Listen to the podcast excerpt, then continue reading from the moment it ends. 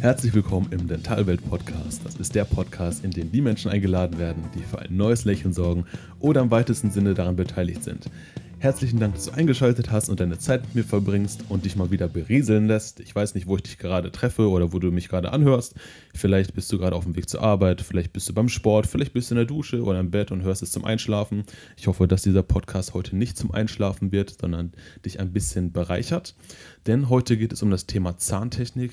Ich bin ja auch Zahntechnikermeister. Ich habe auch ein bisschen was im Kopf und deshalb lasse ich dich mal so ein bisschen was wissen von dem, was, was immer im Kopf rumschwirrt. Ein paar Gedanken. Und zwar heute zum Thema Dentalkeramik, wo Unterschiede sind im Thema Dentalkeramik.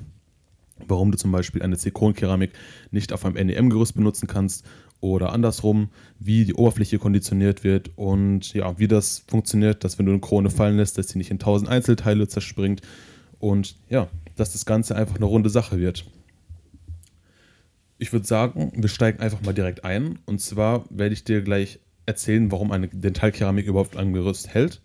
Heißt Punkt 1 WAK-Wert, Wärmeausdehnungskoeffizient. Punkt 2 Oberflächenkonditionierung. Das heißt, ein NEM-Gerüst wird anders konditioniert als, eine, als ein Zirkongerüst für eine Zirkonkeramik. Und Punkt 3 chemischer Verbund. Das sind diese drei Punkte, weshalb eine Keramik auf einem Gerüst überhaupt hält. So, wenn du jetzt bei Punkt 1 bist, Wärmeausdehnungskoeffizient und das googelst, kommt ein ellenlanger Text, den kein Mensch versteht. Ich lese dir das mal ganz kurz vor, vielleicht verstehst du es ja, vielleicht bist du schlauer als ich. Und zwar steht da, bei Erwärmung dehnt sich ein Körper aus und in der Abkühlungsphase schrumpft er wieder. Ist eigentlich logisch, macht Sinn, verstehe ich.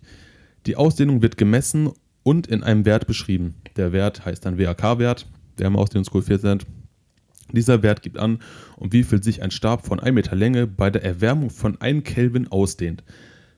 Okay, lassen wir jetzt mal so im Raum stehen, gehe ich nicht drauf ein, dauert einfach zu lange. In der Zahntechnik ist dieser Wert wichtig bei der Aufbrennkeramik. Der WAK-Wert der Legierung und der keramischen Massen sollte im selben Bereich liegen. So, um es auf den Punkt zu bringen, wenn du ein Metall erwärmst, dehnt es sich aus und schrumpft wieder zusammen. Wenn du eine Keramik erwärmst, dehnt sie sich aus und schrumpft wieder zusammen. Zum Beispiel hat ein Zirkongerüst einen WAK-Wert von 10,5 und ein NEM-Gerüst hat einen WAK-Wert von 13,8 bis 15,4. Das heißt, da sehen wir schon, wir können nicht die gleiche Keramik auf beide Gerüste nehmen, weil die einfach unterschiedlich, unterschiedliche Wärmeausdehnungskoeffizienten haben. Um den WAK-Wert zu verstehen, breche ich das Ganze mal runter, als würde ich es einem kleinen Kind erklären. Und zwar kannst du dir vorstellen, du gehst zum Bäcker deines Vertrauens, nimmst deinen Lieblingsluftballon mit, zum Beispiel einen roten, einen roten herzförmigen Luftballon, wo der Name vielleicht sogar draufsteht. Gehst damit zum Bäcker, sagst, hey Bäckermeister, ich habe da eine Idee. Ich möchte da mal meinen Luftballon in dein Schokobecken tunken. Denkst du jetzt, okay, hat wieder so eine komische Idee, aber das macht tatsächlich Sinn, um einen WAK-Wert zu erklären, weil, stell dir vor, Du nimmst diesen roten Luftballon, tunkst ihn in diese warme Schokolade, in dieses Becken, pustest den Luftballon aus, auf und ziehst das Ganze zugekniffen wieder raus. So, was passiert? Der Luftballon und die, Ker und die Keramik, sage ich schon, der Luftballon und die Schokolade haben die gleiche Temperatur. Die Schokolade kühlt ab und ähm, ja, zieht sich quasi in sich zusammen. Der Luftballon kühlt ab, zieht sich in sich zusammen. Du lässt ein kleines bisschen Luft raus, einfach um das zu symbolisieren, dass der WAK-Wert des Gerüstes kleiner ist als der von der Keramik. Und so entsteht zwischen dem Luftballon und der Schokolade eine Zugspannung. Und das gleiche passiert bei einem Gerüst und bei einer Keramik. Dieser WAK-Wert wird beim Thema Zirkonkeramik extrem wichtig, weil du bei einer Zirkon, beim Zirkongerüst fast keine mechanische Retention hast. Das heißt, wenn du da darauf rumstrahlst, passiert bei einem Zirkongerüst fast gar nichts weil das Zirkon einfach viel härter ist als das NEM-Gerüst. Sind wir auch schon beim Thema Oberflächenkonditionierung und warum eine Dentalkeramik noch auf einem Gerüst hält. So, nochmal zum Beispiel. Wir haben jetzt ein NEM-Gerüst, das in der perfekten anatomisch reduzierten Form konstruiert wurde. Das heißt, wir modellieren uns einen Zahn, zum Beispiel ein Einser, in voll anatomischer Form, reduzieren uns das Ganze Höcker unterstützend, beziehungsweise im, beim Einser gibt es natürlich keinen Höcker, aber du weißt, was ich meine, beim Sechser wäre es Höcker unterstützend konstruiert.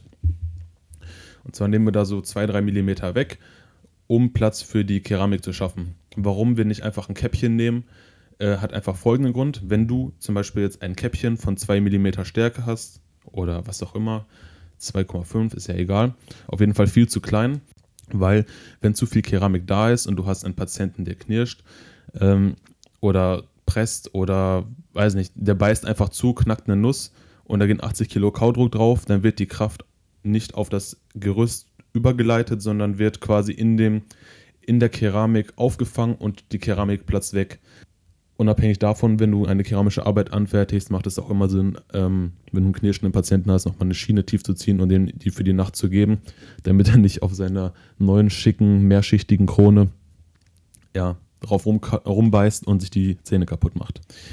So, ich habe den Faden verloren. Wir sind beim Thema anatomisch reduzierte Form. Genau.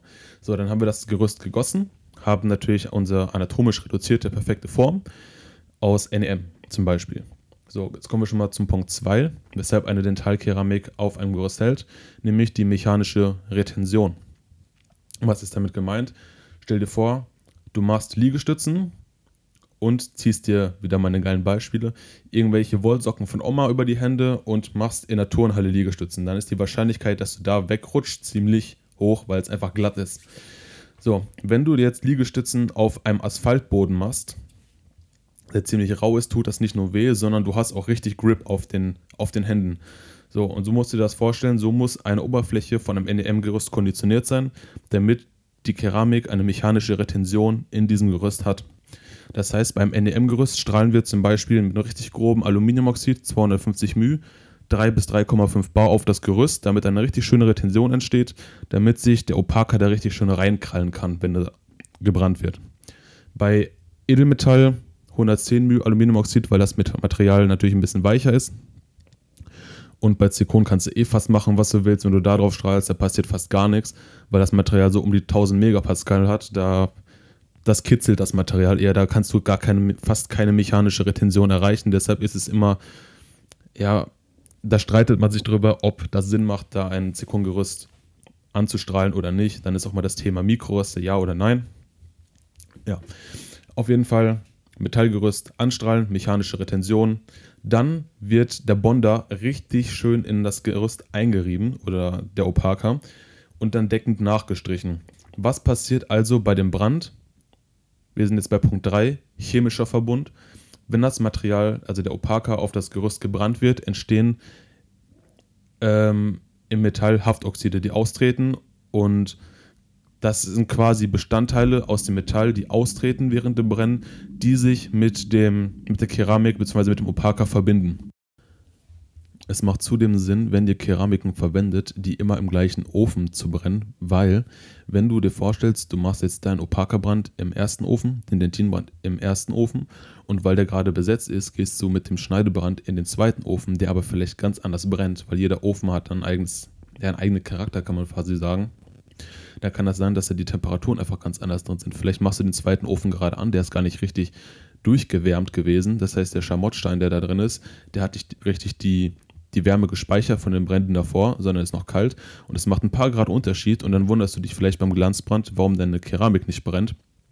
Da liegt es einfach daran, dass der Ofen nicht richtig vorgewärmt war, beziehungsweise nicht richtig warm war. Also, wenn du Keramik brennst, bitte immer im gleichen Ofen und kontrollier bitte auch die Brandführung. Wenn du zum Beispiel ein, eine Hochgoldlegierung hast und brennst da was drauf, kann das unter Umständen auch Sinn machen, deine Langzeitkühlung mit einzubauen, dass einfach keine Sprünge entstehen oder später irgendwas abplatzt. Das heißt, bitte Herstellerangaben beobachten, beziehungsweise genau im Kopf haben, selber eingeben, vielleicht mal den Ofen kalibrieren, gucken, brennt der Ofen genau die Temperatur, die er anzeigt, oder ist der vielleicht kälter als das, was er anzeigt? Und das kannst du ganz einfach herausfinden, wenn du zum Beispiel eine Silberprobe machst. Das heißt, du machst, viele Öfen haben das auch schon als Programm eingespeichert, äh, als Sonderprogramm zum Beispiel. Das heißt, du nimmst so, eine, so einen kleinen Silberdraht, den kannst du bei verschiedenen Herstellern ordern, packst ihn in den Ofen rein und machst einmal diese Silberproben, diese Brandführung quasi. Und wenn diese, wenn der ähm, Silberdraht angeschmolzen ist und die Kugel in der Mitte ist, hat der genau die Temperatur der Ofen, die er quasi auch anzeigt. Wenn du merkst, okay, der Draht ist gar nicht angeschmolzen, dann äh, zeigt er zum Beispiel die 910 Grad an, aber er brennt gar nicht 910 Grad, dann gehst du einfach mal einen Grad höher oder zwei und guckst, was passiert jetzt im zweiten Brand. Ähm, schmilzt der Draht jetzt zusammen? Und wenn ja, und der ist auf der Hälfte, hast du den Ofen quasi kalibriert und sagst, okay, bitte jetzt Temperatur übernehmen. Das, was der jetzt brennt, ist auch das, was er anzeigt. Und dann kannst du anfangen, deine Keramik zu brennen. Also wichtig, Herstellerangaben beobachten. Ist der Ofen kalibriert? Ist das Gerüst richtig konditioniert? Passt der WAK-Wert von der Keramik auf dem, von dem NDM-Gerüst zum Beispiel? So, was noch zu beachten ist, ist eure Pumpe, die Vakuumpumpe. Passt die Pumpe zum Ofen? Zieht die Pumpe richtig Vakuum? Und wenn nicht, wie finde ich das raus? Ganz einfach, du nimmst eine transparente Masse, die transparenteste Masse, die du in deinem Sortiment hast, schichtest ein kleines bisschen was auf, keine Ahnung, ein Brennvlies, Brennwatte, was auch immer, packst sie in den Ofen rein, machst den ersten Dentinenbrand, guckst, wie kommt die Keramik raus, ist die Kanten stabil, daran siehst du auch, ob die Temperatur passt. Wenn die jetzt rund gebacken wäre, wäre die Temperatur viel zu hoch. Wenn, da, wenn sich da gar nichts getan hätte und die noch so richtig krüsselig ist und ja, dann ist die wahrscheinlich zu kalt gebacken, sage ich mal, zu kalt gebrannt. Wenn die Keramik nicht klar geworden ist, dann ist das ein Zeichen dafür, dass die Vakuumpumpe vielleicht nicht richtig funktioniert. Dann solltest du mal die Vakuumpumpe checken, ob die überhaupt Vakuum zieht. Das heißt, wenn du da so ein weißes, milchiges Auge zum Beispiel drin hast, ist es ein Zeichen für die Vakuumpumpe. Dann solltest du die Vakuumpumpe einmal checken lassen.